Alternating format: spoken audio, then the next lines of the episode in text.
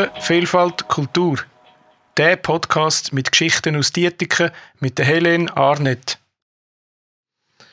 Mein heutiger Gast ist der Thomas Pfann. Er ist 55 und in Dietiken aufgewachsen. Er ist Journalist, Buchautor, Bergsteiger, Weltenbummler, Musiker. Ich weiß gar nicht, wo ich anfangen mit Fragen. Vielleicht am besten fangen wir mal bei der Musik an, weil ihr habt im Jahr 2020 das 40-jährige Jubiläum von der Piano Connection gehabt. Wie hat das angefangen damals? Ja, es ist tatsächlich 40 Jahre, ist eine lange Geschichte. Angefangen hat es eigentlich so, dass, dass ich äh, Klavierunterricht hatte bei der Frau Trepp, bekannte Klavierlehrerin in Dietiken, also Musiklehrerin. Und äh, ich habe mühsam mit Noten geschafft, habe das aber nie können, leider. Was auch schlussendlich meine Karriere beeinflusst hat. Aber ich kann einfach keine Noten lesen, außer die mit den Zahlen drauf, die lese ich nicht schlecht. Aber ja, anyway, auf jeden Fall hat, äh, hat die Frau Trepp dann einmal äh, Noten gebracht äh, für Boogie Woogie und hat das vorgespielt in der Stunde und ich habe es gehört und dann habe ich das gerade können. Eigentlich. Aber nicht, weil ich die Noten lesen konnte, sondern weil ich es gehört habe, habe ich gemerkt, das ist, das ist es, oder? Und dann habe ich angefangen, ein bisschen Boogie-Woogie zu spielen, habe dann in der Schule den Beat kennengelernt. Beat Heiler ist auch äh, von Dietiken und wir haben in der Sek dann einmal zusammengespielt. Einfach, er hat Schlagzeug gespielt in der Stadtjugendmusik. War Hamburg und dann haben wir in der Freizeit in dem Übungslokal, also im Unterrichtslokal von der Frau Trepp, wo sie uns zur Verfügung gestellt hat, haben wir dann das erste Mal ein bisschen gejammt.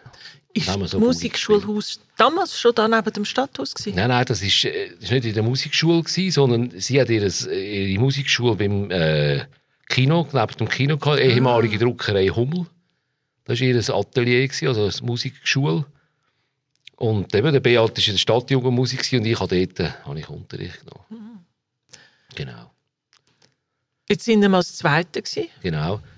Und dann haben wir, äh, ist die Schule fertig gewesen. Wir haben dann schon, ich glaube an der Konfirmation haben wir gespielt, das Zweite. Einfache Boogie-Woogies und so mit Schlagzeug. Und dann in der Stifte, äh, im zweiten Lehrjahr, ist übrigens auch noch interessant, haben wir auch Zeiten von Kurzarbeit gehabt damals. Ja. Und dort habe ich dann äh, einen Kollegen kennengelernt. Ich habe gewusst, es gibt einen in der Bude, im Schlatter Schlier ist das gewesen, als, als Mech habe ich dort eine Lehre gemacht. Und äh, habe ich gewusst, es gibt einen, der kann auch Klavier spielen, so Blues und so. Und dann haben wir gewusst, ja, jetzt entweder machen wir etwas zusammen oder es gibt eine harte Konkurrenz im Limmental. Und das ist eben der Jürg, der heute noch dabei ist. Und dann haben wir den mal abgemacht, um eine Session zu machen. Und das hat auch funktioniert. Und wir haben eigentlich nach, ich weiß nicht, zwei, drei Nachmittagen haben wir schon eine Kassette aufgenommen. Die einen wissen, was das ist und haben die äh, eingespielt mit einem Kassettengerät und haben die dann schon können mit, mit einer Auflage von etwa 100 Stück können verkaufen Und die Leute sind begeistert. Gewesen. Das ist wirklich so, eigentlich 1980 ist das. Gewesen. Und das war Boogie Woogie und Blues? Gewesen. Ja. Haben Sie den Namen dort schon gehabt? Ja, der Name hat anders geheißen. Und zwar war das äh, Kruselbeerisch, aber. hat immer alles das Gefühl, dass sie fast nachts gucken. Aber also ich habe vor allem dann die die Bücher gelesen von Fritz Herdi. Gewisse Leute kennen es noch. Das ist so der, der die Zürcher Ausdrücke gesammelt hat. Limmenpfalter und Limmenblüten. Und dort drin steht, dass eben Krusselbeer ist, aber als Coiffeur. Das hat uns einfach gefallen und so. Ja. Und Piano Connection ist dann später gekommen. Mhm. So aus äh, marketingtechnischer Sicht haben wir das dann geändert. Jetzt haben wir ein Tonbändchen gehabt. Es mhm. ist schon ein bisschen noch darüber ausgegangen. Wie ist es dann weitergegangen? Ja, dann ich muss mir noch scharf überlegen. Dann haben wir in der Stifte, eben sind wir das Dritte gewesen, zwei Klavier, Schlagzeug und haben dann eigentlich schon einige Auftritte gehabt. Wir dann, damals hat es ja Shea und Ray noch gegeben. Mhm. Die, die Überflüger im Blues und Boogie Woogie, die wirklich mehr Fan sind. Also ich muss ja heute sagen, auch wenn ich zurückschaue, eine gute Sache gewesen. Und wir haben natürlich versucht, denen das nachzumachen und haben es einigermaßen angebracht und haben dann auch Auftritte gehabt, so Gastauftritte bei ihren Konzerten. Als Vorgruppe? Ja, vor, einfach als Gäste. Die sind wirklich, also der Remo Fein hat wirklich die, äh, ist so offen gewesen, hat gesagt, ja komm, mach doch mal am Schluss. Und das war wirklich cool gewesen. Dann haben wir können zu baden im Casino und so haben wir. Unter anderem. Und so hat sich das entwickelt, ja. Und dann war ein Bassist gewesen, auch in der gleichen Firma im Schlatter, der dann auch noch mitgemacht hat und lange Jahre dabei war, Steff. Und ja, so hat das sich dann entwickelt. Wir haben geübt, viermal in der Woche. Vier Abende in der Woche haben wir geübt. Und ihr habt mit der Zeit sogar internationale Tourneen gemacht? Ja, 1988 haben wir unsere Jobs geschmissen als Mecher. Ich war damals im technischen Aussendienst für äh, Kopiergeräte. Die anderen haben auch gearbeitet in der, in der Bude damals noch, wir sagen halt Bude, Schlatter oder Sudrolik, äh, der Beat noch. Und dann haben wir entschlossen, wir wollten etwas mehr mit Musik machen. Beat war vorher schon in Neuseeland als, als Touri. Der äh, Monat dort eine Reise gemacht. Und ja, dementsprechend haben wir gefunden, jetzt machen wir das. Wir haben unsere Instrumente äh, zusammengesammelt, per äh, Spedition auf Neuseeland geschickt. Es war ein riesiges Unternehmen und Geld gespart, alles gekündigt. Und gesagt, wir gehen dort hin und wollen ein bisschen den Pubs spielen dort. Bisschen schauen, drei, vier Monate und dann kommen wir wieder zurück. Und daraus ist dann ein Jahr geworden eigentlich. Also das sind ja etwa 25 damals so? Ja, das war 88, ja, nein, 23. 23, 23, ja. 23 genau. Ja. Und alles geschmissen. Ja. Die Eltern haben das lustig gefunden. Ja, sie haben schon nicht so Freude gehabt, aber äh, gefunden, ja, machen wir mal und so. Das Lustige ist halt, eben, man, man vergisst das gerne heute, dass, das war eine internetlose Zeit. Gewesen. Also da war nichts mit schnelles SMS schicken oder äh, E-Mail und so. Das hat, hat man einfach nicht gekannt, oder? wir wissen das, wie das ist. und äh, ich mag mich noch gut erinnern, ich habe in, der, in diesem Jahr habe ich zweimal telefoniert und zweimal einen Brief geschrieben. Hi. Mhm. That's it. Mhm.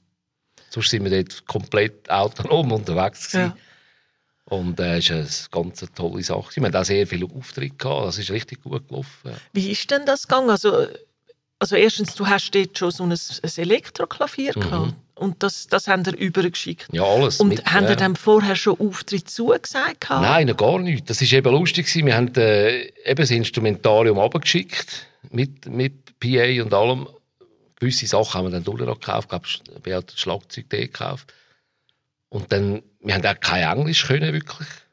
Also, es war schon ein bisschen blauäugig, aber und dann, dann haben wir zuerst einen Bus gemietet und dann haben wir einen gekauft und dachten, ja, das Mieten ist zu teuer. Und dann sind wir einfach in ein Pub rein, auf der Südinsel, weiss ich noch gut, Spring Creek, und gesagt, ja, eben, wir sind eine Band, also auf Englisch eben, mehr oder weniger, wir sind eine Band und wir wollen da spielen bei euch am Wochenende, oder? Dann haben die natürlich gelacht und gesagt, ja, was und so. Dann haben wir auch so ein bisschen Kassetten dabei gehabt und gefunden, ja, das noch gut und so. Und ja, ist okay, in einem Monat machen wir das. Und dann haben wir gesagt, ja, und Gagen? Ja, was Gagen wollen wir auch? Und tatsächlich haben die, also es ist äh, verrückt, haben die auch noch Gagen gezahlt. Natürlich nicht viel, aber doch. Und dann haben wir gewusst, in einem Monat spielen wir Und dann haben wir aber noch anderes gesucht vorher. Und äh, dann hat sich das irgendwie umgesprochen. Die haben uns dann empfohlen, Kollegen in anderen Pubs, Hotels, also wir haben bis zu Hyatt Hotels und so haben wir am Schluss gespielt und ganze Wochen Engagement gehabt ja, coole Sache gewesen, und nach einem Jahr zurückkommen und wieder müssen arbeiten? Ja, wir haben dann nicht mehr geschafft in dem Sinne. Also das ist ja das Problem der Musiker, oder? Wo ja. immer, wenn du sagst, du sagst Musik, heisst ja, und was schaffst, oder? Das habe ich äh, auf tausend und zurückgehört. Nein, wir haben dann nachher nicht mehr, nicht mehr zurück im Beruf. Wir haben uns da durchgeschlagen in der Schweiz und Europa mit ja, Auftritt suchen, Konzert Platten produzieren, hin und her. Ja, ja, kleines Musikerleben. Wie lange haben ihr denn, bist du eigentlich Berufsmusiker gewesen dann? Ja, das ist ein schwieriger Begriff. Also von der Musik gelebt, so muss man es sagen, ist es sicher 10, 15 Jahre gewesen. Mhm. Insgesamt äh, so, aber das ist eben ein, ein, ein fließender Begriff oder Übergang, weil Berufsmusiker, wie definiert sich das? Ich habe immer gefunden, wenn, wenn jemand durch das Musikmachen Geld verdient, einen Lebensunterhalt verdient, dann ist es ein Beruf. Ja. Ist es ein Beruf. Aber nimmt man den Aspekt von wegen Ausbildung und so, sind wir natürlich nicht gewesen. Also ich habe meine Klavierstunden gehabt, zwei Jahre lang bei der Frau Trepp. Ja, und immer noch keine Noten können lesen? Nein, kann ich heute noch nicht, leider.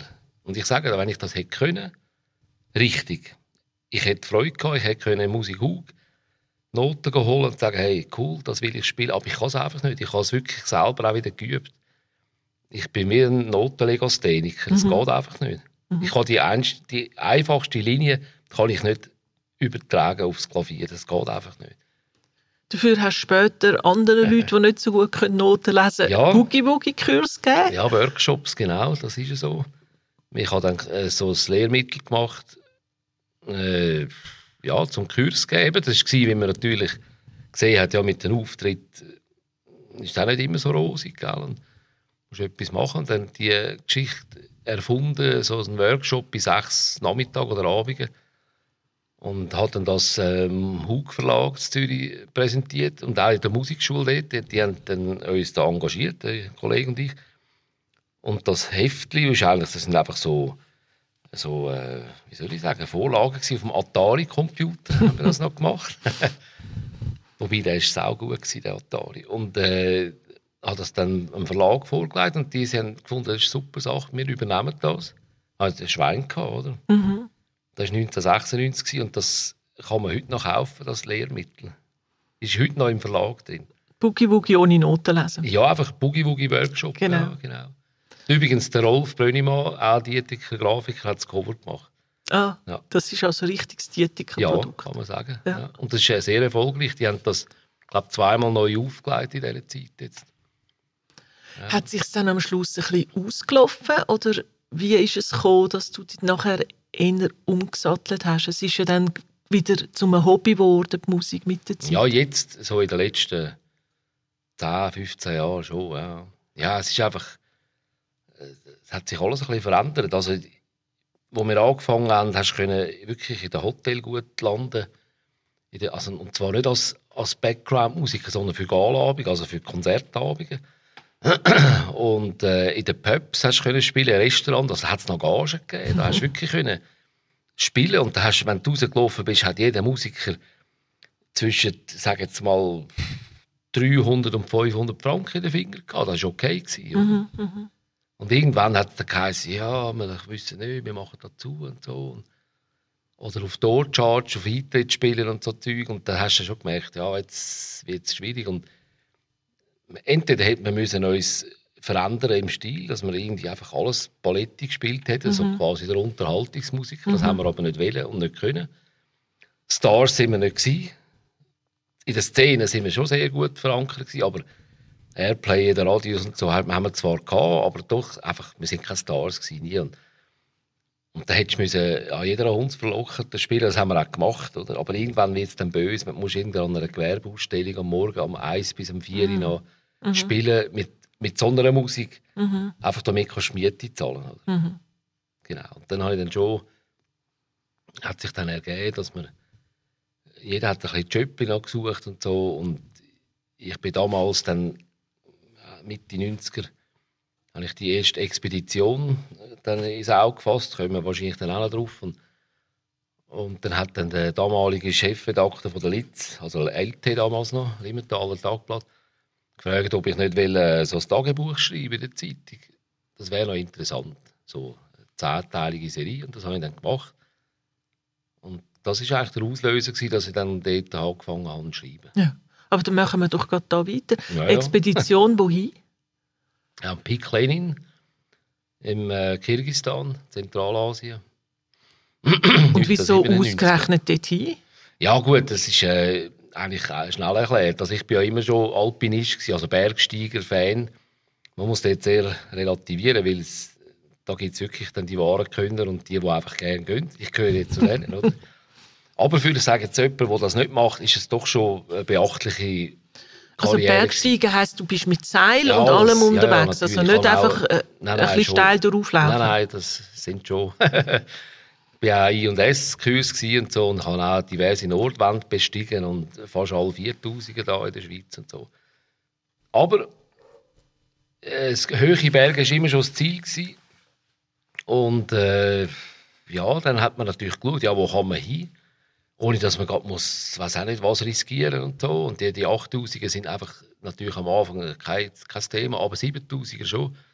Und der Pik Lenin ist so, hat gegolten als einfacher, relativ günstiger 7000er, die man äh, als äh, Normalo kann machen kann. 7100 ungerade etwas. Ohne, also natürlich Kenntnis und Erfahrung in den Bergen von Nöten, aber machbar. Mhm. Dann haben wir das mit einem Kollegen damals, der Bassist, haben wir uns entschieden, komm, wir gehen dort hin, oder? Haben das gebucht und so und ja, sind dann dort an und das war ein riesen Erlebnis. Das war also, in den 90er Jahren? 97. 97. Ja, genau. Das und das ist, das ist so der erste grosse im Ausland gewesen, oder? Ja, also wir haben in Neuseeland haben wir ein bisschen Wanderungen gemacht. Da gibt es so den Mount Cook, der knapp 4000 ist. Haben wir, sind wir aber nicht gewesen. Der wäre einiges anspruchsvoller gewesen jetzt. Und sonst ist das eigentlich der grösste gewesen. Ich bin einmal in, in Indien 1983 auf 5500 oben gewesen, aber das ist dann mehr ein Pass gewesen. Das ist einfach noch höher dort. Mhm, mhm. Aber die Höhe habe ich schon gekannt. Ja. Mhm. Und das war eine geführte Tour? Gewesen. Ja, geführt in dem Sinn. Also, es war ein Expeditionsleiter, der nachher ein guter Freund geworden ist von mir. Und der hat das geleitet. Aber in dem Sinn geführt, dass wir mit Bergführern gegangen wären, das ist das nicht. Also, man hat schon müssen selbstständig unterwegs sein, das schon. Also, es hat einfach einen quasi Verbindungsmensch gehabt, der, der Russisch können und Englisch und, und einfach unsere Truppe, die dann vom Eiselinsport ist das mhm. so in dem Sinn schon organisiert, aber nicht geführt. Ja. Genau. Wie ist denn das jetzt, wenn du sagst, ein Tagebuch geschrieben? Wie hast du den Text übermittelt? Nein, nein, das ist nachher gekommen. Wir haben ah, das, ja, ja. ja. Das wäre ja gar nicht gegangen. Eben. Nein, also selbst wenn jetzt, also heute würde es gehen natürlich, wenn du oben empfangen hast, aber es ist schon weit in den Bergen. Also, mhm. Ich weiß jetzt nicht, wie die gut äh, online sind da in diesem Basecamp, aber, aber dort, nein, ich bin heimgekommen und habe das einfach geschrieben schon und einfach dann gerade abgegeben. Und dann ist es eigentlich kurz darüber aber sind dann die jeden Tag, es ist mhm. dann eine Geschichte gekommen. Ja, ja, klar.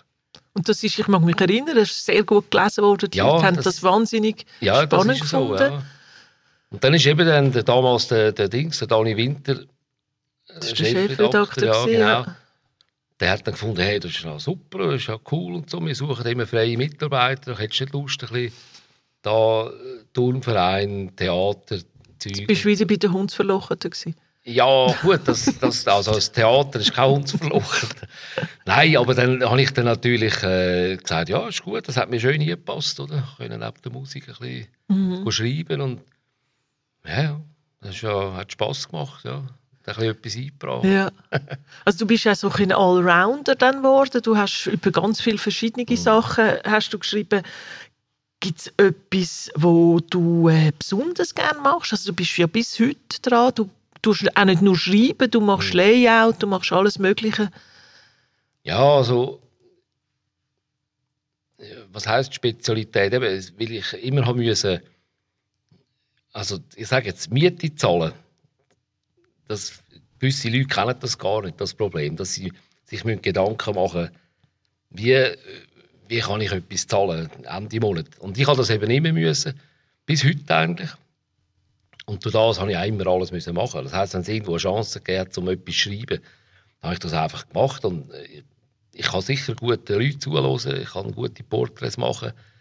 Aber ich kann auch sehr gut an einer Firma, an einem, einem Unternehmer zulassen, der stolz ist auf sein Unternehmen. Und, und dann ein PR schreiben, da habe ich überhaupt keine Mühe damit. Für mich ist sehr vieles PR in dieser ganzen mhm. Geschichte.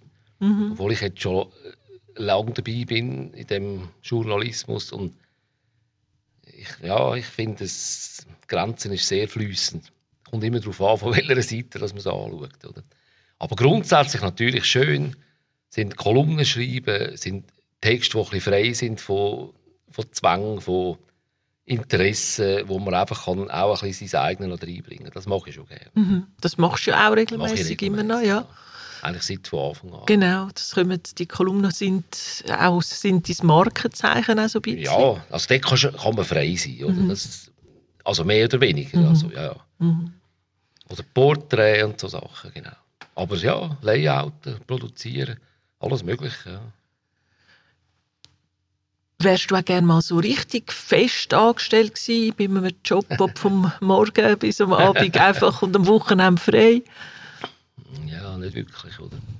Also jetzt bin ich gerade Jetzt habe ich ein 50% Pensum seit zwei, drei Monaten.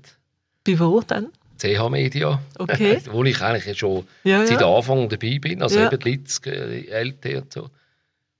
Und äh, das, ja, Was machst du denn dort? ja, eigentlich das gleiche wie vorher. Es ist einfach, der Vertrag ist ein anderer und ja, ja, aber so auch Verlagsredaktion sagt man eben, ich sage jetzt mal bei den, bei den Profis weiss man, ja, das ist doch ein bisschen PR und so, aber es ist natürlich, geht schon Also über so das. Beilagen. Du tust bei Beilagen viel zum Beilagen, Beispiel. genau. Das ist dann nicht im Tagesgeschäft. Ja, genau. Das mache ich nicht. Ja. Richtig. Aber in diesen, in diesen Gefäßen hat es sehr viele Sachen, die Redaktionelle ja, Artikel, absolut. ja, ja. genau. Das, ist passt genau. mir schon. Ja. Also ich habe das gerne. Es ist auch vom Zeitdruck her ein bisschen, entspannter, als wenn jeden Tag musst einfach bei den News. Eben, Gut, du musst einfach auch gut organisiert sein für so etwas, Genau. damit, damit du dort die Sachen einhaltest. ja, ja, genau. Es braucht viel Selbstdisziplin, aber das habe ich natürlich gelernt jetzt über die langen Zeiten. Aber, äh, aber sonst jetzt irgendwie einfach go arbeiten gehen, ja, ich es hat sich einfach so ergeben. Ich habe schon mit, als Aussendienstler schon angefangen, eben als technischer Aussendienst, ein bisschen selbstständig sein und so. Ich glaube, ich schaue, dass ich das kann durchziehen Mhm. kann. Ja. Also du sagst, äh, man braucht viel Disziplin. Es ist, äh, von außen hat man oft das Gefühl, das sind so ein bisschen Hans Guck in die Luft, ich nehme, was kommt. Äh, Das ist das Gegenteil wahr, oder? Du musst äh, sehr diszipliniert Ja, sein, eben, dass du die Miete kannst zahlen Ja, das ist einfach ein, ein, ein dauernder Gedanke. Dass eben, ich habe schon oft diskutiert mit Leuten, die das nicht kennen oder nicht in dem Maß kennen. Aber wenn man mal angefangen hat mit dem, dann kommt man fast nicht mehr davon weg. Du musst immer daran denken, ja, was kommt jetzt noch? Man muss schon schauen, ja. Ja gut, du hast auch nie in dem Sinn oder bis vor kurzem nie einen, so einen fixen Monatslohn gehabt. Du müssen akquirieren oder Genau. du musst, hast müssen Aufträge bekommen. Also ich habe schon meine vereinbarten Aufträge gehabt, das muss ich schon auch sagen. Also so das schon. Also weißt, ich habe schon gewusst, wo, was kommt das Jahr, mehr oder weniger. Der Umfang ist auch ein bisschen klar. Also so ganz luftig von, von heute auf morgen ist es schon nicht gewesen. Also, nein, nein. Aber das gibt dir gewisse Freiheiten, wenn du so schaffst. Ja, ja, natürlich. Also den Tag kann man manchmal ein bisschen anders planen als Leute, die äh, einfach fest an einem Arbeitsplatz sind. Aber das, ich sehe jetzt da nicht, dass das eine besser wäre als das andere. Es ist einfach anders. Mhm. Und irgendwann hat man den Weg vielleicht mal eingeschlagen und ja, ergibt sich so, oder? Ja. Jetzt hast du ja auch noch Bücher geschrieben, schon vorher, glaube ich, mal etwas über Bergsteigen, so. Oder? ja, natürlich, die Expeditionstagebücher. 2000 haben wir das rausgegeben. Mit vierten, vier Autoren sind wir. Gewesen. Das ist eben der Kollege von damals, der am- Lenin dabei war. Äh, der Martin Küng ist leider verstorben, dann, fünf Jahre später. Dann Michael Bormann, den habe ich jetzt schon länger nicht mehr gesehen. Auch, der ist ein recht ein engagierter Bergsteiger, gewesen, auch 8000er Erfahrung, gehabt, mehrfach. Ja, und der Markus Notter war noch dabei gewesen mit seinem Bericht vom Kilimanjaro damals. Mhm. Und dann das sind einfach Tagebücher gewesen, wo man äh, jeder aus seiner Sicht die Bergsteigerei ein bisschen beschrieben hat mit einem ein bisschen, äh, humoristischen Hintergrund. So. Also so wie, wie man sich vorstellen kann, wie wenn man jetzt eben als, als Newcomer so etwas macht. Mhm. Vielleicht müssen wir noch schnell sagen, es ist wirklich der Markus Notter, der gesagt hat, no sports. Mhm. Genau. Aber wir müssen auch sagen, der Kilimanjaro ist jetzt nicht, sagen wir mal, die grösste Herausforderung für schon. einen Bergsteiger. Aber man muss kräftig es, laufen. Es hat ja auch geheißen Expeditionstagebücher und nicht irgendwie äh, äh, Leben eines Bergsteigers, sondern eine Expedition hat, heisst ja eigentlich, man geht irgendwo hin, wo man sich muss herausfordern muss, also wo, wo einem fordert. Und auch, ich bin jetzt noch nie im Kibo gewesen, aber ich glaube, dort kommt man auch nicht gratis raus. Man muss doch laufen, man kommt ins Schnaufen, man kann Probleme bekommen mit der wie Höhe. hoch ist. Ja. Und es kann einfach schwierig sein. Und ich glaube, wenn man jetzt auch gerade seinen Bericht noch liest von damals oder auch andere, dann merkt man schon, es ist natürlich nicht in dem Sinn gefährlich oder so, aber, aber streng ist es schon.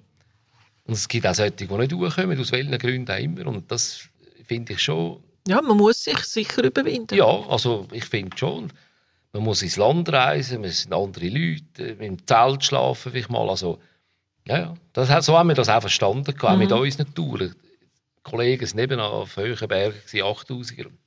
Dort war es dann natürlich verschärft. Gewesen, aber Und ich selber habe dann schon auch noch schwerere Sachen gemacht in diesen Gebieten, aber, aber grundsätzlich, ich sage immer Bergsteigen oder so, das muss man einfach machen. Man muss nicht staunen, man muss es einfach machen. Was ist es, was dich reizt an dem? Ich meine, das ist ja auch einfach gefährlich und es gibt Bergsteiger, die genau das eigentlich suchen. Ist es Abenteuer? Ja, sicher. Es, in gewissem Sinn, in gewissem Sinn ist es ein Abenteuer. Es ist äh, auch eine Freiheit in den Bergen. Ist, die anderen reden von dem, wenn sie gehen segeln auf dem Meer. Oder? Die Freiheit, die Weite, das, ja, das, das grosse Element, das einem da gegenübersteht. Wenn ich, wenn ich denke, wenn ich in den Bergen bin, dann sehe ich, da, da gibt es da gibt's wirklich Grenzen. Da kannst du da einfach durch. Wenn ich in der Stadt unterwegs bin, ich kann die Straße ich kann dort hin, ich kann in das Theater, so, das, ich kann das machen. Vieles kann ich auch machen, wenn ich Geld habe. Dann kann man das kaufen, die Möglichkeit. Aber dort gibt es Routen, dort kannst du, kann ich als, als Laie kann dort nicht durch. Und das, sind, das ist cool, das merkst du, okay. Und jetzt versucht man vielleicht, bis dort alle zu gehen und sieht, okay, das ist machbar und so. Und es ist einfach auch schön, Sport. Also, ja, und Abenteuer. Ja, klar, ist auch ein Abenteuer. Und ich kenne natürlich sehr viele Bergsteiger, Profis auch, wo, wenn man mit ihnen redet, dann, dann haben die wieder andere Aspekte. Bis zum Profi, also ein Bergführer oder jetzt wie ein damals Uli Steck und so. Ich habe mit ihm auch ein Interview gemacht und er hat auch gesagt, ja, das ist seine Passion und, und irgendwann ist es auch sein Beruf und, und das in dem Sinne gefährlich. Ja, er, er hat ihm gesagt, ja, ich habe es im Griff. Was ist dir durch den Kopf gegangen, wo es eben dann nicht mehr im Ja, Griff gewählt und verunglückt Es war wieder so ein, ein Unfall, gewesen, wo man halt auch ein bisschen kennt als, als Berggänger. Das kennt auch der Wanderer, jeder kennt das. Es gibt Momente, wo, wo man einfach auch Pech hat. Im ganzen Leben kann das sein, aber man muss nicht in die Berge. Und dann gibt es vielleicht aber auch dort wirklich die äh, Augenblicke, wo, wo man vielleicht eben nicht im schwierigen Gelände ist, wo man einfach die Konzentration nicht so parat hat. Und das habe ich immer gesagt, wenn man, wenn man geht, auf, auf Berge geht, sage jetzt äh, Gipfel. Und wenn du auf dem Gipfel bist, dann, dann bist du einfach noch lange nicht daheim. Und das mache ich bis heute. Ich bin nicht der, der lange oben hockt und da Champagner aufmachen und so. Wirklich nicht. Ich, mir, mir ist es fast ein bisschen unwohl, amigs. ich gehe gerne wieder runter. Ich bleibe nicht lange dort, einfach damit die Konzentration nicht zusammenbricht. Weil Ich glaube, der Abstieg ist immer schon das Gefährlichste gewesen vom Ganzen. Was jetzt bei ihm dort genau war, weiß ich nicht. Ich weiß nur, das ist nicht äh, eine Stelle war, wo, wo Es er war in nicht der Vorbereitung. gewesen zu Ja, ja, also, also ja, für ja. uns rein wäre es natürlich Hardcore-Tour Ja, gewesen, ja. aber für ihn, der hat viel äh, Extremes gemacht und ob es jetzt ein technischer Unfall war durch einen Rutsch oder irgendwie, ich weiß es nicht. Das haben wir jetzt auch nicht mehr so drum gekümmert. Mhm. Aber ja, das ist, das ist nicht der Erste, der nicht mehr zurückkommt. Mhm. Aber ja, dann wäre, könnte man lang philosophieren jetzt über das Thema. Ja, weil es ist natürlich interessant, weil Menschen in der Extremsituation, wie geht man damit um? Und äh, von dem her, äh, ja, das ist an und für sich auch etwas, was mit Bergsteigen wahrscheinlich schon zu tun hat, weil man kommt sicher an seine Grenzen dort. Ja, also ich hatte schon auch so Situationen, gehabt, wo, wo ich wirklich gemerkt habe, ja, jetzt, jetzt ist es mir nicht mehr wohl da. Und das ist dann wie eine Welle, die einem überflutet.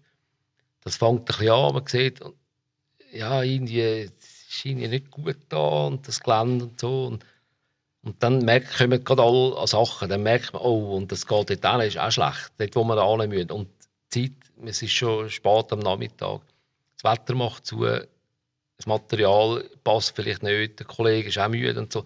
Das, da kommt dann alles. Mhm.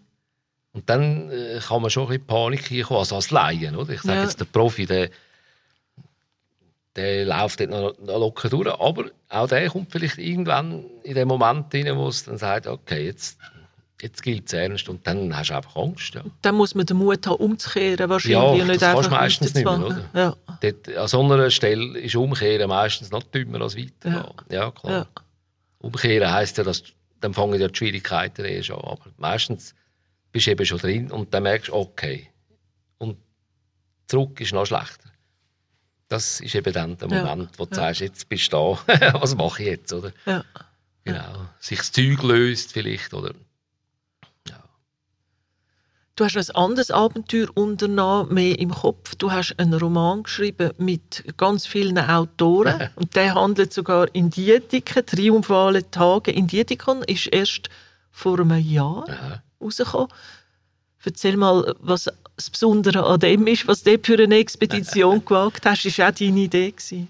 Ja, es ist äh, ein altes Projekt, das habe ich schon lange machen, weil ich immer das Gefühl hatte, das gibt es noch nicht. Oder ich habe ein bisschen recherchiert, das hat glaube ich, noch niemand in dieser Art gemacht, was auch immer.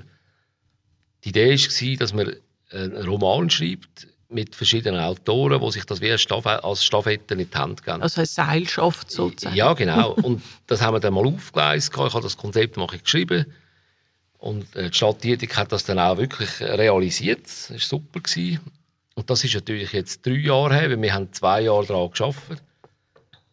Und wir haben, ich habe dann ein, das erste Kapitel geschrieben, dann haben wir einen Aufruf gemacht, auch Veranstaltung, eine Lesung. Dann haben sich die Leute können melden und dann sind, am Schluss sind wir neun Autoren, Autorinnen gewesen, die dann mitgemacht haben. Und äh, ja, die haben, wir haben dann äh, quasi eine Tabelle gemacht, wer der Nächste ist oder welche Autorin die Nächste. Und das ist das über, ich weiß jetzt nicht mehr, ich glaube 16 Kapitel läuft das.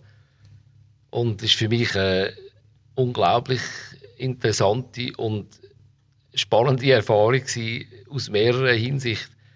Einerseits, das hat funktioniert.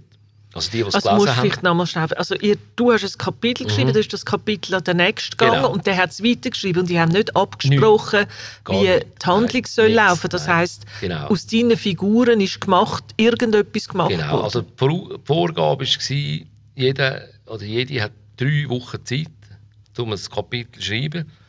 Eine Woche kommt es zurück zu mir. Ich habe das ein bisschen über, überflogen, ein bisschen geschaut. Manchmal hat es gewisse Anpassungen gebraucht, aber nur mehr vom Stil, oder nicht einmal vom Stil, sondern von der Grammatik her oder so. Und äh, wir haben nichts abgemacht, außer dass die Protagonisten nicht schon im zweiten Kapitel dürfen sterben Das war eine, eine Vorausg- eine Ausgabe. gewesen. Dann war es, es muss irgendwo irgendwann wieder in Dietika landen.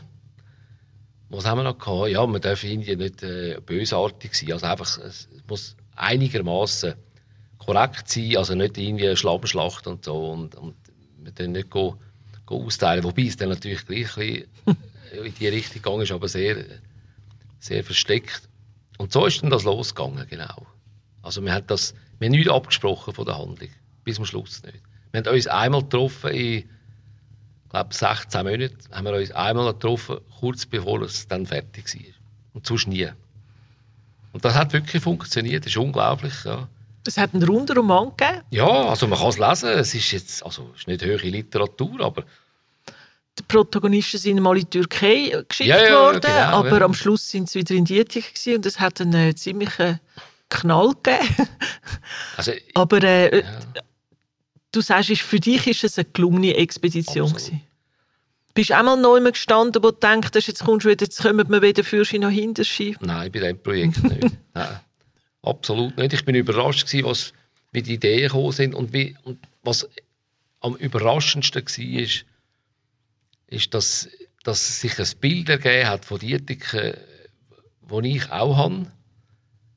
Und ich habe das aber nie geäussert. Ich habe nicht gesagt, ja, das ist doch da so und so. Sondern, und ich meine, es sind neben mir acht Wo du zum Teil nicht kennt Nicht hast. kennt, nein, wirklich nicht. Zwei, drei habe ich so ein bisschen, noch ein bisschen eingeladen, also gesagt, komm, mach doch mit und so, aber, aber mehr nicht. Die anderen habe ich nicht gekannt, genau. Und durchs Band, und die, die das gelesen haben, die werden das bestätigt, durchs Band gibt es da einen Tenor eigentlich drin.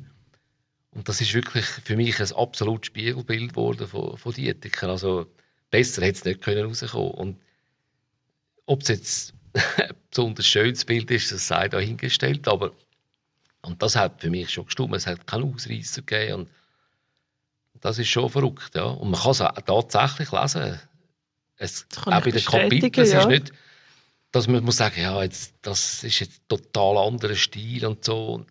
Es verhebt, ja. Mhm. Erstaunlich gut. Ja. Wenn man dir zulässt, merkt man, dass du so ein bisschen, also dass du bist ein richtiger Dietiker. Du bist in Dietiker geboren. Ja, ja. Wo bist denn du aufgewachsen? Im Giuch-Quartier. Die Uhrstrasse. Gürstrasse. Was haben die Eltern gemacht? Ja, mein Vater war äh, äh, Drucker, gewesen, also hat eine Druckabteilung geleitet beim Orel Füssli. Mutter, äh, Hat er dort Noten?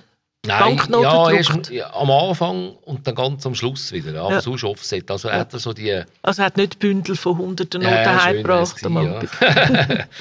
Nein, aber er hat natürlich all die äh, richtig die hochwertigen Sachen gemacht. Also die Atlanten und so. Ja. Und mit dem Imhof-Professor ja. viel zusammen geschafft. Ja, also ja. die, die Der Schulatlas. richtig, genau, die Mhm. Sachen, die, die wertigen Sachen hat er gemacht.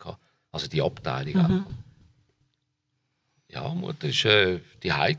Also, wenn man so schön sagt, Hausfrau, aber mit sehr viel Engagement in allen möglichen Bereichen und so. Hast du Geschwister? Ja, Schwester, ja. Wohnt aber schon lange nicht mehr zu Dietz. Ja. Ihr hat es dann früh genug. Hat Hat sie den Absprung geschafft? ja, du sagst es genau richtig. Sie hat sie es geschafft, gerade zum Bett kommen. Ich nicht. Wo bist du in der Schule? Äh, Fondli und Zentral. Hast du so legendäre Lehrer gehabt? Ja, So wie eine Klavierlehrerin? Nein, ich glaube nicht. Also sehr schö schöne Erinnerungen ins Fondli, erst bis dritt. Nachher, weiß ich nicht. Also dort hast du richtig eine gute Schulzeit gehabt. ja, ja, okay. Ja. Also mal, mal. Mhm. Ja, ja, Fond ist eh cool, das Schulhaus. Auch bis heute finde ich das noch Mhm. das Schönste eigentlich so. Nachher zentral. Also ich bin nicht bei diesen altbekannten Dietikerlehrern die es damals noch gegeben hat. Bekannt, berühmt, berüchtigt, die Berüchtigt, einzigen, genau, die einen, ja. genau. Und nein, ich, die Lehrer, die mitgekommen die sind auch nicht lange da gewesen. Mhm. Die sind, glaube sogar nach dieser Klasse sind die wieder gegangen. Ja. So, ja. Wie hast du die dort erlebt? Das Dorf? Also sind ihr so äh, Jugend, also, oder, ja, Jugendgruppe gewesen, mit Töffli-Buben? Also Töffli-Buben schon. Natürlich eine riesen Ära gewesen, aber sonst ich, ich selber bin nie in einem Club oder so Pfadi, oder, oder so. Nein, nein, Mhm. gar nicht. Aber Töffli natürlich schon, oder? Und äh, also ich meine, alle, die in dieser Zeit aufgewachsen sind, so 70er, 80er Jahre, sind Töffli affin gewesen. Also ich meine, ich kann heute noch irgendeinen Motor auseinandernehmen, locker. Also, und frisieren? Kein Problem, ja, doch. Und Also, du bist aber nicht einer von diesen Poser, die die am Abend mit dem lauten Töff rumfahren. Ja, jetzt nicht mehr, aber früher schon. Mit den langen Herkulesgabeln und so. Und ich meine, das war ja äh, krass gewesen damals. Wenn, du hast in der Schule, irgendwie, du irgendetwas gebraucht hast, ja, ein Sitzbänkel, eben verchromte Gabel, runde Lampen und so, ja meistens nicht original war, aber passt hat. Ja, dann hast du Leute gekannt, die gewusst haben, ja, die äh, organisieren das, oder? Die haben das. Und man hat natürlich schon gewusst, dass es nicht seriös ist, woher denn das kommt. Du hast gesagt, ja, ich, so eine Chromgabel, eine Herkigabel brauche ich schon und so. Und eine Woche später ist dann einer gekommen und gesagt, du, ich habe eine. dann hat man die abgekauft, oder? Und vielleicht zwei Tage später hast du von einem anderen gehört, ja, jetzt haben sie mir die hure Gabel geklaut. So, gibt es nicht. Und so. Dann hast du gedacht, ja, also ich habe sie gekauft, oder? das war schon noch krass. Gewesen. Wirklich, die Töffli-Zeit war noch lustig, gewesen, muss ich sagen. Und da sind wir wirklich, äh, haben wir uns getroffen, regelmäßig mit diesen Töffli und frisiert und Polizei und Razzia und so. Das hat sich umgesprochen. Auf dem Zelgerplatz ist Razzia und dann hast du das Töffli so schnell wie möglich versorgt, oder? Hast du nicht auf die Rolle. Ah, die haben uns aus reingenommen und dann hat man geschaut, wie, wie schnell das Ja, fährt. Ah, ja, ja. Das hat dann noch Geld gekostet. Oder dann haben sie es gerade weggenommen. Und dann hat man müssen, äh, das Strassenverkehrsamt das dort umbauen oder einfach sich verabschieden vom Töffli. Und das war schon teuer. Gewesen, ja. Das ist dir nie passiert. Nein, so nicht. Nein, so schlimm nicht. Aber schon verwünscht schon auch. Ja. Aber Kollegen, das hat es ja Meister gehabt in Dietiken. Die sind also weit über die Region bekannt gewesen. Erzähl mal. Ja, ich weiß jetzt den Namen. Das ist vielleicht ich jetzt da gescheiter, die Namen Nein, nicht. nein, aber äh, also ich glaube, ein, einer hat einen Rekord gehabt, der hat dem sein, sein Max ist glaube fast 95 gelaufen. Jesus. Und der ist also, der haben sie verfolgt, das weiß ich noch gut, er hat das erzählt, der haben sie verfolgt und der ist der Polizei natürlich ab viel wendiger gewesen. Aber die Polizei hat ihn gekannt, hat gewusst, wer es ist und so und der ist dann heimgefahren und hat in dieser Zeit schnell den Motor gewechselt von dem TÜV, bis die gekommen sind. Wo dann die gekommen sind und gesagt, ja, sie dich verfolgt und so, du bist uns ab. Und gesagt, nein, das kann nicht sein, das ist, nein, ihr müsst euch irren. Und dann haben sie gesagt, komm, zeig mal den TÜV und so. Und der probiert, der ist 30 gelaufen und gesagt, ja, wo ist jetzt? Ja, das ist wirklich da passiert. Lustige Geschichte. Aber das sind äh, mehr solche, ja, solche Buben-Sachen gewesen, oder? Ja, ist nie etwas Schlimmes passiert. Ich glaube, Also gut, nicht weiss mit Umfang, weil das, Ja, ist dann einmal ich nicht mehr lustig, Ja, oder? Also wenn es nicht. dann, Ja, wenn dann so Sachen passieren. Da weiß ich nicht. Ich hoffe, ja, also jetzt in meinem Kreis nicht. Ja, So grob. Also nicht mit den Töpfen. ja. Haben Sie sonst so eben Buben, äh, Jugend Sachen gemacht, wo man, Also du meinst jetzt neben den Töpfen? ja, Ja, also wie soll ich sagen, ich bin natürlich dann schon eben sehr schnell mit dieser Musik beschäftigt und das hat dann so viel Zeit genommen, habe ich dann nicht mehr gross äh, anders gemacht als Hobby. Aber klar, fast Nacht ein bisschen umgestürcht an diesen verschiedenen Bällen und so. Es gibt ja wahrscheinlich kaum jemanden von Dietiker, der nicht einmal Zudorf oder Fasnacht Mhm. war oder so. Und so Sachen, ja, ja. Aber jetzt in einem Verein oder so habe ich jetzt nicht mitgemacht. Hat es einfach dann nicht mehr gegeben. mhm. Ja, ja, weil du natürlich dann relativ schnell an, an der Übung auch ausgebucht ja bist, oder? einfach engagiert, genau. Ja. Ja. Jetzt bist du ja äh, zwar bis heute in Diediken geblieben, aber du bist sehr, sehr weit herumgekommen in der Welt. Ja, Also du hast vorher von Indien erzählt, Ja. von, äh, was ist das gewesen? Kirgistan, Kirgistan? Kirgisistan, ja, einfach und, äh, Zentralasien, und du, ja. du redest flüssend Russisch, wie kommt das? ja, das hat eben zu tun mit der Expedition 1997. Das erste Mal, also ich, mir hat es früher schon gefallen, die Sprache, einfach wenn man es mal gehört hat. Ja im 97, also in den 80er Jahren oder späten 80er oder Anfangs 90er noch nicht so einfach gewesen wie heute. Also du bist auch noch in einen politischen Ecke gestellt worden, ja, oder? Ich, ich denke, bei mir ist es dann schon, als ich dann angefangen habe mit dem, ist das schon ein bisschen gegessen. gewesen. Ja, also die ist nicht so grosse kalter Krieg so mässig 91 gewesen, ja, ja. so, genau. Also da hat man schon nicht mehr so äh, Angst, also man hat ja heute noch Angst äh, vom Russ, oder, in dem Sinn. Aber und dann 97 sind wir dort hin und ich habe dann schon gemerkt, dass man als, als Reisende in diesen Ländern einfach ohne Sprache einfach äh, irgendwo ein bisschen auf der Seite steht. Also die haben können heftig diskutieren, eine halbe Stunde lang auf Russisch und nachher, wenn gefragt hast, ja, was, was ist das Problem? Man hat gesehen, ja, das, also da geht es um etwas, oder? Und dann haben die gesagt, ja, everything okay, no worry, you will reach summit. Okay, und dann hast du gedacht, ja, aber äh, was diskutiert denn ihr da? Und dann haben wir hat es Momente gegeben, wo zum Beispiel die Pässe weg sind für zwei Tage, wo es hat geheißen, ja, weil die äh, Taliban irgendwo eingefallen sind in den Süden von Kirgisistan, jetzt müssen wir da spezielle Permits haben, dann sind die Pässe weg und wir sind dann da gehöckelt da in, in Ost. Und das ist einem nicht so wohl, also um einen Ort ohne Pass. Also jeder, der geht, reisen wird das bestätigen. Und, und ohne Russisch du einfach nichts können fragen. Also ohne den Verbindungsmann, wo auch ein guter Kollege geworden ist, die anderen haben kein Englisch geredet, oder? Und das habe ich, darum habe ich wollte Russisch lernen. Mhm. Und dann bin ich nochmal auf Exped, ist am 2000 auch wieder in das Gebiet, äh, Kantengri. Und nachher nochmal äh, Kirgisistan, China und so. Und einfach wollte die Sprache lernen. Ich habe dann gefunden, jetzt nehme ich ein bisschen Unterricht aus Zürich, im slawischen Seminar. Äh, Aber es hat nicht viel gebracht. Und, so. und dann bin ich ja, habe ich dann in Ferien rein, habe ich dann gedacht, mal einen Sprachaufenthalt wäre noch schön. Und dann, anstatt in die Städte, Moskau, Peter oder so, habe ich dann herausgefunden, eben auf der Krim wäre es noch schön. Und dort hat es eine Sprachschule gehabt, hervorragend, wirklich. Äh, jetzt äh, leider eine tragische Geschichte geworden, das Ganze, aber, aber damals super gewesen. Und dann bin ich dort hin, habe Russischunterricht noch zwei Wochen lang.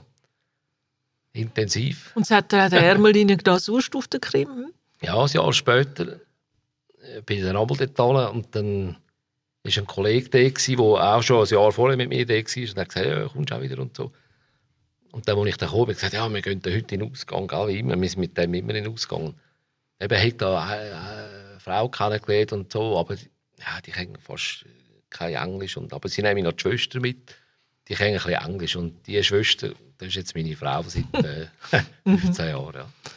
Genau. Du hast eine tragische Geschichte angesprochen mit dieser Sprachschule. Was ist denn dort passiert? Ja, also Krim, glaube ich, ist allen bewusst, was passiert ist. Und das ist eine politische Geschichte. Also die einen finden, ja, es nicht mehr als recht, dass das wieder russisch ist jetzt und so. Ich bin nicht dieser Meinung, vor allem nicht so, wie es, wie es gelaufen Wo du ist. warst, war es Ukraine, Ja, gewesen, oder? ja, Mhm. lange Jahre. Ja. Ich habe insgesamt wahrscheinlich fast ein Jahr verbracht auf dieser Krim jetzt, oder? Und dann plötzlich hat es da ja, hat's die Änderung gegeben. Und die Sprachschule, die sind wirklich äh, sehr, sehr Krim-affin gewesen, auch, auch sehr, äh, wie soll ich sagen, verbunden. Haben aber Russisch unterrichtet, wie auf der Krim ja immer schon Russisch geredet hat. Das ist, Mhm, Das ist ja der, ja, ja, schon klar. Punkt. Ja. Ja. wenn man in der, in der Geschichte zurückgeht, dann wird es schon komplizierter. Darum sage ich ja, es ist einfach die Art und Weise, wie das gelaufen ist, alles zusammen ist einfach schlecht, meiner Meinung.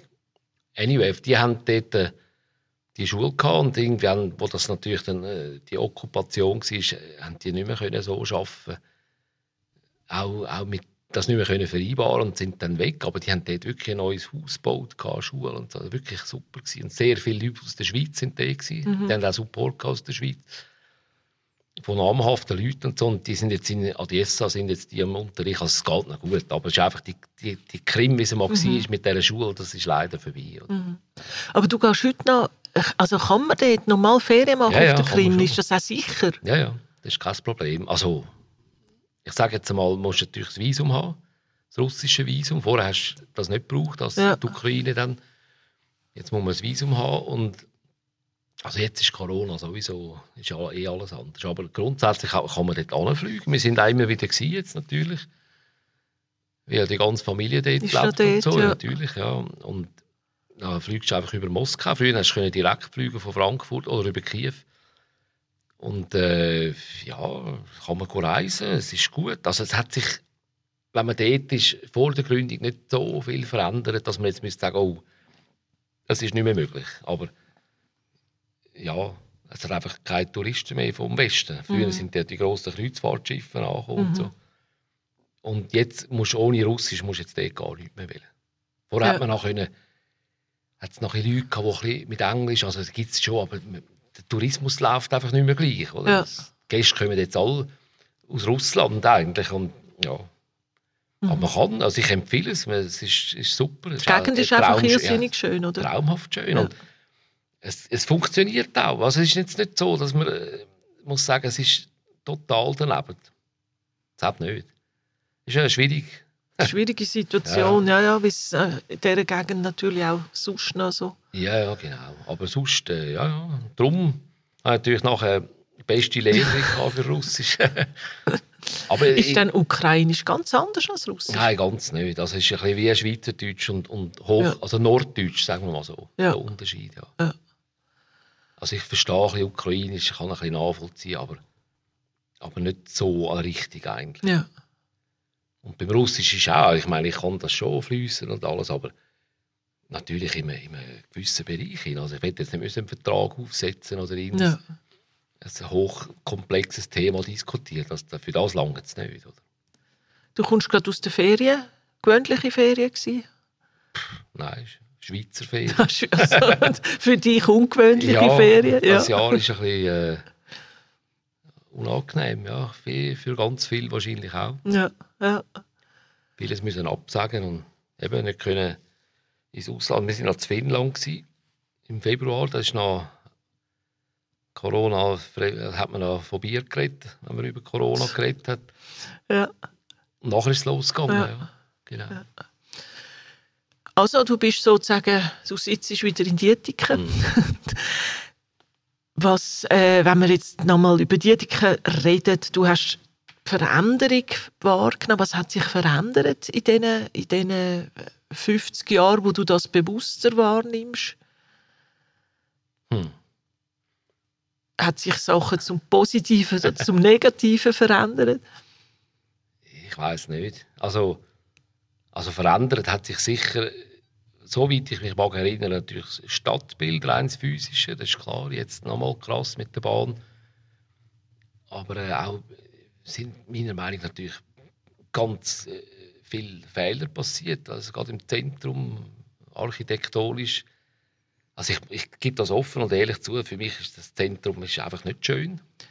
Was speziell nicht? Ja, einfach die, äh, einige Häuser, gewisse, einfach wie es gemacht ist, finde ich nicht gut. Mhm. Aber ich sage, das kann man nicht jemandem mit Schuhen schieben. Das ist eine Entwicklung typisch für mich, für die Ethik. Eben die, die jetzt das nicht verstehen, die sollen das Buch lesen. Ich finde, das beschreibt es einfach auf eine perfekte triumphale Tage in ja, äh, das beschreibt für mich einfach die, das wollen gerne sein wie ein Städtli, ein Schweizer Städtli, wo, wo, wo, wo das Bild hat, wo auch das die Ausstrahlung hat, wo es einfach da nicht gibt. Für mich. also das Urbane nimmst du die Ethik nicht ab. Urban ist ein ganz schwieriger Aspekt, finde ich. Urban ist es schon. Es ist ja städtisch. Das schon, rein von der Struktur her. Und doch äh, redet man ja, man geht ins Dorf und so, das kennt man von allen, auch von die Jüngeren sagen das. Also mein Sohn sagt auch, er wohnt jetzt in Zürich, aber als er noch da, bis vor wenigen Wochen noch da gewohnt hat, hat er gesagt, er geht ins Dorf und in die Stadt geht man auf Zürich. Das ist einfach so. Ja, ja. Ja. Und darum, was heisst urban? Moll, ist einfach, für mich ist es ein Quart wie ein Quartier von der Stadt Zürich. Es, nicht mehr und nicht weniger, das muss nicht negativ sein, oder? Aber es ist nicht jetzt die Stadt, die für sich einfach rundum das alles hat und präsentiert. Aber das, man muss das, darf das nicht falsch verstehen. Das ist nicht unbedingt negativ, aber es hat einfach nicht den Charakter für mich. ja. Und das hat es auch vor 50 Jahren nicht gehabt. Also soweit ich mich mag erinnern. Aber das heißt nicht, dass es schlecht ist. Und ich sage jetzt mal, das ist vom, vom, vom, äh, vom Gefühl her, aber vom Visuellen her, ja, also ich finde es einfach nicht gelungen. Ja. Also, Es hat schon schöne Ecken und so, absolut. äh, Gibt es denn oder? etwas, Sp- ich meine, äh, Bruno Weber, Ja, natürlich. natürlich. zum Beispiel der Bruno Weber, Bruno, der geplant, wäre das etwas gewesen, was du findest, wäre gescheiter gewesen? Also jetzt im Zentrum, Ja. meinst? Ja gut, dort war es ja nur der Brunnen. Gewesen, Ja, eben, also das Nein, hätte ja nein, damals, nein, also, du ich- meinst nicht so Nein, etwas? nein, absolut nicht. Also ich finde, die grössten Fehler sind wahrscheinlich schon passiert, dass man die, die Bauten, die es noch gibt, wie das Zentral, wo ich auch nur so schemenhaft in Ja, ja. Erinnerung habe, dass man solche Häuser geschleift hat. Die Man hätte aus dem mehr können machen und das würde heute eine, äh, eine schmuckere Innenstadt geben, wo man, wo man heute sicher nicht mehr, das würde man heute nicht mehr machen. Da Also, dass man wie die alte Substanz behalten hätte? Ja, aber ich rede jetzt nicht unbedingt von den alten Bauernhäusern, sondern von diesen Ja, ja. städtischen Häusern, die es noch gegeben hat. Ja. Oder? Das, ist, das ist meiner Meinung nach ein absoluter Fehler. Gewesen. Aber das war ein Zeitgeist gewesen damals. Oder? Ich meine, man kann einen, Also es ist passiert, wo das Löwenzentrum gebaut Ja, ja, wurde, ist, oder? Das Ich ist meine, da, das ist Seien wir ehrlich, wenn man jetzt vor das Löwenzentrum ansteht, muss man jetzt einen, dem muss man einen zeigen, der sagt, mir gefällt das. Oder ein, ein Haus, wo die Banken drin sind. Mhm. Ja, ja. Ich, also, wenn jemand sagt, mir gefällt das, dann muss ich einen, muss einen Puls fühlen. Weil das ist einfach, ja, sorry, das ist einfach nicht schön. Aber ich bin jetzt auch nicht der, der sagt, das Limmatfeld, ja, das ist alles modern, das ist okay, das ist schon gut. Aber im Zentrum ganz klare äh, Fehler passiert. Wenn man den Film schaut von Rolli Huber, der ist natürlich ein bisschen, ein bisschen auf sehr trainerlastig. und Nostalgisch, so. ja, ein bisschen nostalgisch. Ja, natürlich nostalgisch, aber dort sieht man auch ein bisschen, und dann merkt man ja, dass, wenn man dann schaut, wie man dort in das reingerutscht ist, die, und schon damals, wo dann die Häuser gestanden sind, schon hat man müssen sagen, ja, also so haben wir es uns dann also nicht vorgestellt, wenn wir das gewusst hätten. Also das zeigt dann schon sehr viel, und das ist ein alter Film, oder? Und so geht es mir heute noch. Ist, und jetzt finde ich gut, wenn man jetzt so viel wie möglich noch macht, damit man das wieder ein bisschen auf Schwung bringt. Und ich würde es begrüßen, wenn man auch Häuser aus diesen 80er Jahren radikal schleifen jetzt und neu bauen. Das wäre wär so, würde ich gerade unterschreiben. Weil die Häuser sind ja nicht als Häuser, sondern sind ja, das zieht ja eben dann die Leute entsprechend an, oder? Das Ja. geht ja dann ums Leben, das dort ist. Ja, ja, klar. Oder man hat jetzt eigentlich recht viel Platz können schaffen und auch jetzt mit den neuesten Plänen, Bahnhofplatz finde ich okay, neues Hochhaus und so. Das ist schon gut. Und ich, ich glaube, heute schaut man das schon besser. Auch die Limmentalbahn finde ich cool, super. Es gibt einfach wie so ein paar Ecken, wo ich finde, ah, das ist schon schade. Oder man könnte es jetzt besser machen. Das ist ein Aspekt, es Genau. gibt noch mehr. Gibt es etwas, wo du, wo du jetzt findest, ist in die Ethik richtig gut, wo dir gefällt, wo, wo du findest, das ist besser da als an anderen Orten? Ja, klar. Es gibt einen Haufen, sonst wäre ich sicher schon weggezogen. Also einerseits, es ist immer so ein bisschen das Thema, man man ist schnell eben Natur aus und so. Es gibt, die Lage ist perfekt. es ist von der Größe her gut. Auch mit den Leuten, ich meine, man sieht, wir haben ein aktives Kulturleben und so. Also das ist alles lobenswert und da sind wir viel weiter als andere. Das weiß ich, weil ich mit der Band schon an vielen Orten war. Mhm. Das ist super und es, es kommt noch mehr, finde ich auch gut. Also es geht schon in die richtige Richtung. Und das, was halt alle sagen, man ist schnell in Zürich. ja, es ist ja so. Aber man sagen, ist auch schnell aus Zürich wieder zurück ja, genau. Das ist eben, für mich ist es, gehört das zu dem grossen Raum Zürich und, und dort, wenn ich das aus dem Aspekt anschaue, finde ich es sehr gut. Also es ist am richtigen Ort und da kann man leben. Das ist okay. Heißt aber nicht, dass jetzt ich da immer die Fahne aufhebe und sage, hey, das ist die Ethik, wir sind, das sind nur wir. Da äh, weniger. So. Super. Aber, mal. Danke vielmals für das Gespräch.